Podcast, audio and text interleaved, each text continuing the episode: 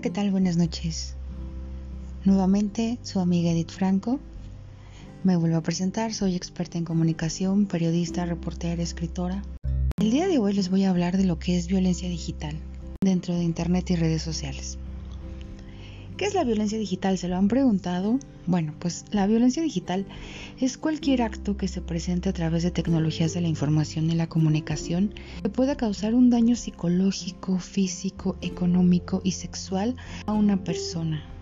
Esto mediante la difusión no autorizada de contenido, ya sea sexual o personal, que otra persona con dolo haga y lo exponga a, tanto en redes sociales como en internet, la cual es dueña de ese contenido, es decir, de su cuerpo. Hay diferentes tipos de violencia digital. Vamos a hablar de algunas, como el ciberacoso.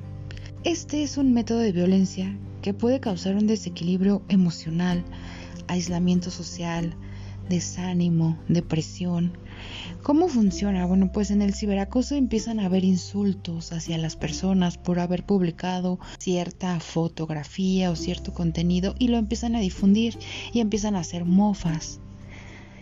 Hay otra parte de ciberacoso que se llama cyberbullying. Esto ya es un poco más a nivel escolar donde se ridiculiza a las personas por el hecho de su físico o de subir fotos o también pueden tener fotos con algún contenido sexual. Y bueno esto ocasiona lo que se llama el delito de grooming. El delito de grooming es algo ya muchísimo peor que, el cyberbullying porque ya esto lo hacen las personas que se dedican a la pedofilia o la pederastía donde extorsionan a los jovencitos con fines de carácter sexual los amenazan con exponer su contenido y bueno les pueden pedir o más fotos o ya alguna parte de amenaza de carácter sexual, etc. Llegamos a lo que es la sextorsión. Esto puede ser ya a cualquiera de los niveles, ya no solamente es como a nivel escolar o menores de 18 años. Esto obviamente pues es amenazar a las personas con difundir su contenido sexual en redes sociales para que lo vean pues obviamente sus familiares o sus amigos y esto les crea pues un conflicto muy grande. Entonces, esto es a lo que le llamamos ciberviolencia de género donde ya hay insultos, acoso, chantaje. Hay otra parte que es el sexting, que eso ya es consensuado entre mayores de edad, donde ya hay un intercambio de fotografías, pero hay que tener muchísimo cuidado con esto porque si tú le mandas consensuadamente a otra persona una fotografía y este hace mal uso de ella, bueno, pues entonces ahí ya tendremos un problema muy grave. ¿Y ha pasado? Sí, se van a preguntar y yo les voy a decir, sí ha pasado. Esto eh, fue muy evidente en el caso de Olimpia Corral Melo. Ella es una muchacha poblana que pues tuvo la desgracia de caer con un novio que difundió un video sexual de ella en WhatsApp. Y bueno, a raíz de esto se creó la ley Olimpia contra la violencia digital. ¿Qué es esto? Se van a preguntar nuevamente. Bueno, pues la ley Olimpia eh, se creó para reformar el Código Penal y la ley de acceso a las mujeres a una vida libre de violencia, a raíz de que se difundiera este video y ahora está prohibido difundir, poder mostrar cualquier tipo de contenido sin la autorización de la persona a la que se le está grabando el video. Hay una tipificación ya que se hizo el 2 de junio del 2021 y realmente esto puede causar de 3 a 6 años de prisión y hasta 600 días de multa y la reparación de los daños y perjuicios si es que esto llega a difundirse y se les puede comprobar, bueno, pues se meten en un súper problema porque ya están recurriendo a la violencia digital. Hay otra ley un poco más escabrosa que es la ley Ingrid a partir de que Ingrid Escamilla fue asesinada brutalmente por su eh, novio ella tenía 25 años, desgraciadamente fue víctima de un feminicidio, fue eh, descarnada y fue expuesta porque se filtraron las imágenes de su cuerpo ya al final. Y se creó esta ley Ingrid donde pues obviamente a los agentes, peritos, ministerios públicos o periodistas que puedan difundir cualquiera de este tipo de, de, imágenes violentas, bueno, pues ya se les puede acusar de este delito y pueden tener una sanción de 2 a 6 años y bueno, también la reparación de los daños, multas, perjuicios, etcétera. Entonces, bueno, pues hay que tener muchísimo cuidado con esto de la violencia digital. ¿Qué podemos hacer si somos víctimas de violencia digital? Bueno, pues en principio eh, los tips que les podemos dar en este momento son, primero, sepan exactamente a quienes van a aceptar en sus redes sociales, restrinjan el acceso, que no sea público.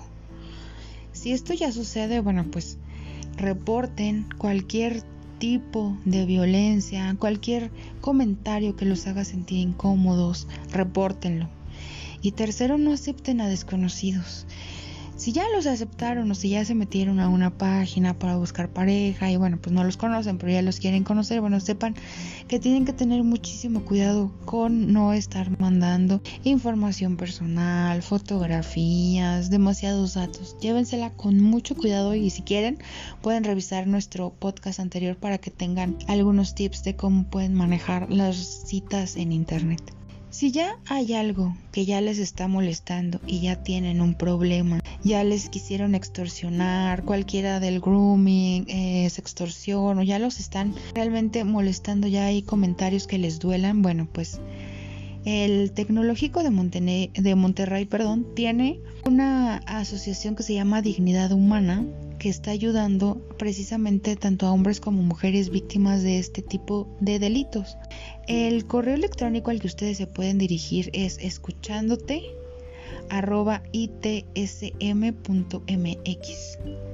También está obviamente Locatel, el 5658 1111, donde bueno, los pueden canalizar con psicólogos o con agentes del Ministerio Público, les pueden orientar qué es lo que tienen que hacer si ustedes creen ser víctimas de alguno de estos delitos como ciberacoso o que están exponiendo sus fotos. No se dejen engañar, no crean que están desprotegidos o desprotegidas. Ya hay una tipificación a nuestro código penal, ya se, se cambiaron las leyes para que esto ya no se siga difundiendo, porque realmente hay muchas complicaciones psicológicas en ese ámbito, sobre todo si se exponen nuestros cuerpos sin nuestra autorización. Olimpia a la que les mencionaba de la, de la ley Olimpia, ella intentó suicidarse tres veces antes de, de, poder ser una activista social que está trabajando ahora para ayudar a otras mujeres y que obviamente no sean víctimas de estos delitos tan desagradables. Entonces, si esto ya les está sucediendo, bueno, pues tienen estas opciones. Y obviamente pues pueden contárselos. Y si, si son menores de edad, pues Traten de no hacerlo, muchachos. Como se los digo, hay tiempo para todo y esto pues no, no está padre. Si ya son mayores y aún así creen tener ustedes este tipo de acoso, no, no se dejen engañar, o sea, ya pueden acudir a muchas de nuestras autoridades para que les puedan ayudar y obviamente eliminar el contenido y a las personas que lo estén haciendo con ese dolo, pues obviamente que los atrapen y los encarcelen o les cobren multa y paguen los daños y perjuicios, porque no está bien. Esto ya genera mucha ansiedad, mucha descontrol en cuanto a nuestras emociones hay que cuidarnos, hay que cuidar nuestra mente, hay que cuidar nuestro cuerpo, nuestra intimidad y si eso se está exponiendo, bueno, pues ya saben que obviamente no están solos. Muchísimas gracias por sus comentarios y por sus correos. Eh, este serial de redes sociales es porque ustedes nos los están pidiendo, lo cual les agradezco muchísimo porque creo que con una persona que pueda ser tocada por este tipo de información y le pueda ayudar, bueno, pues yo ya me doy por bien servida. Les repito nuevamente mi correo cadifranco.gmail.com si tienen alguna duda, alguna otra sugerencia, cadi con cada kilo e y y franco todo junto por si me quieren seguir escribiendo para poder ver la próxima semana de qué vamos a hablar. Les agradezco infinitamente que hayan escuchado este podcast y nosotros nos vemos la próxima semana. Les mando un beso tronado y Muchísimas gracias por todo. Nos vemos.